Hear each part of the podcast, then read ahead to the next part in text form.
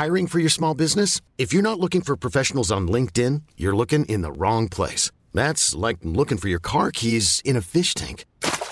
LinkedIn helps you hire professionals you can't find anywhere else, even those who aren't actively searching for a new job but might be open to the perfect role. In a given month, over 70% of LinkedIn users don't even visit other leading job sites. So start looking in the right place. With LinkedIn, you can hire professionals like a professional. Post your free job on linkedin.com slash achieve today.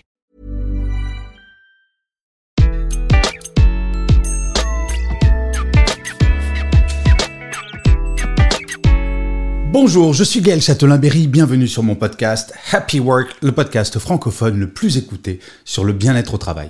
Comme d'habitude, je vous précise qu'il existe la version longue de cet épisode sur YouTube pour en savoir beaucoup plus sur le sujet de cet épisode. Et pour celui-ci, je vais vous parler de vos émotions, de comment gérer vos émotions. Pourquoi cet épisode? Eh bien parce que comme je le disais dans un article, 41% d'entre vous êtes en détresse psychologique. Ce chiffre est absolument hallucinant. Et oui, nous pouvons être débordés par nos émotions.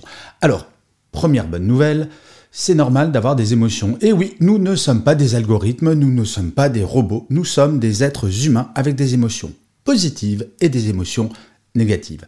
Le tout, c'est de ne pas se laisser déborder par celle-ci. Et d'ailleurs, je ne sais pas si vous le savez, mais nous sommes trois fois plus sensibles à nos émotions négatives qu'à nos émotions positives.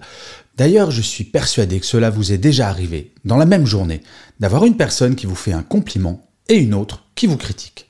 Qu'allez-vous retenir en fin de journée? Généralement, on retient la critique. Eh bien, figurez-vous que c'est dans notre nature. Je ne vais pas vous donner toute l'explication, puisque là, il s'agit de la version courte, mais dans la version longue, vous allez voir que cela remonte à très loin, puisque nous devons cela à un héritage des hommes et des femmes préhistoriques. Et oui, cela remonte à longtemps. Et donc, pour revenir sur le sujet de comment gérer ses émotions, je vais vous donner cinq étapes extrêmement simples, et si vous les suivez, vous allez voir vos émotions, vous allez en tirer du positif. La première étape, elle semble évidente, mais on ne la fait pas toujours. C'est faire une pause. Il faut prendre un peu de distance et accepter l'émotion. Quand vous commencez à sentir que ça bouillonne à l'intérieur, que ça devient tout noir, il ne faut pas continuer à faire amplifier cette émotion parce que petit à petit, elle va prendre toute la place dans votre cerveau. Donc, faites une pause, acceptez l'émotion. Reconnaissez que oui, il y a quelque chose de négatif qui se passe dans votre cerveau et que vous allez devoir l'analyser. Et d'ailleurs, c'est ça la deuxième étape pour gérer une émotion. C'est d'analyser le pourquoi de l'émotion, y compris par écrit. Parfois, écrire vous permet de mieux analyser, de mettre des mots sur des choses que vous ne maîtrisez pas trop, que vous ne percevez pas précisément. En écrivant, vous allez mieux comprendre pourquoi vous réagissez comme cela. Parce qu'encore une fois, le pire quand on a une émotion négative, c'est que on peut en plus culpabiliser. Là, après la pause, analyser. La troisième étape, c'est de déterminer quelles sont les conséquences des causes de cette émotion. Très franchement, mis à part la mort, il n'y a rien de définitif dans la vie.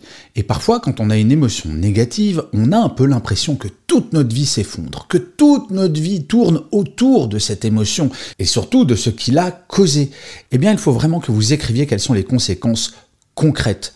Le principe de l'émotion, c'est que tout vient du cœur, tout vient des tripes, et il s'agit petit à petit de faire remonter tout cela dans le cerveau, de redevenir cartésien et cartésienne, et donc de pouvoir gérer l'émotion plutôt que ce ne soit l'émotion qui vous gère. Une fois que vous avez déterminé les conséquences potentielles des causes de l'émotion, eh bien, il va falloir commencer à réfléchir aux solutions. Et oui, parce que si vous voulez que l'émotion se réduise, il faut avoir le sentiment, et au-delà du sentiment, il faut avoir la conviction que vous allez pouvoir agir sur les causes de l'émotion, de pouvoir faire changer les choses et peut-être de transformer cela en émotion positive. Quoi de mieux quand on a un problème que de trouver une solution? Et on apprend ça depuis que l'on est tout petit, c'est le principe de l'apprentissage.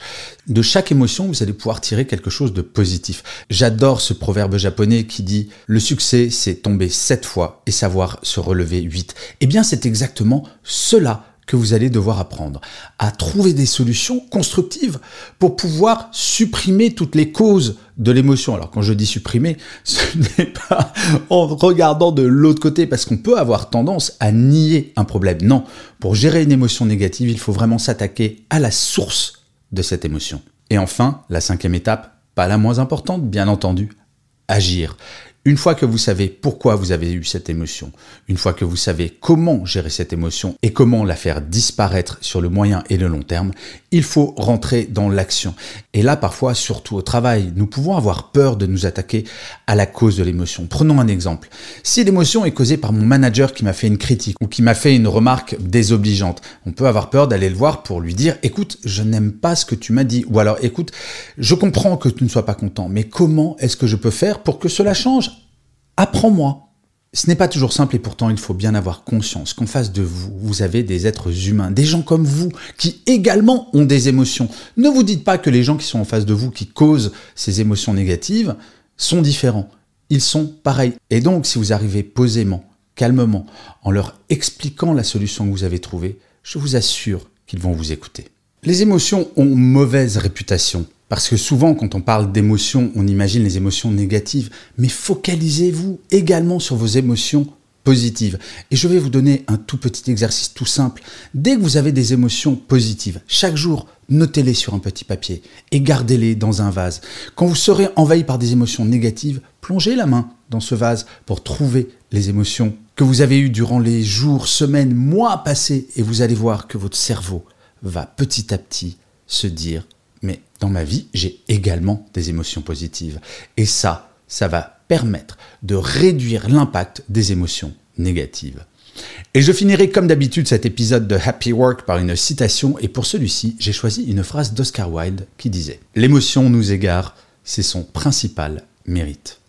Et oui, les émotions, c'est ça qui va faire que parfois, on va perdre pied de façon positive ou négative.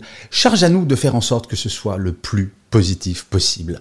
Je vous remercie mille fois d'avoir écouté cet épisode de Happy Work ou de l'avoir regardé si vous êtes sur YouTube. N'oubliez surtout pas de vous abonner, de mettre des pouces levés, de mettre des étoiles, euh, de mettre des commentaires bien entendu parce que ça c'est mon Happy Work à moi. Mais pour rappel, c'est également le Happy Work de nos chers algorithmes qui vont faire que Happy Work continuera très longtemps. Je vous dis rendez-vous au prochain épisode et d'ici là, plus que jamais, prenez soin de vous.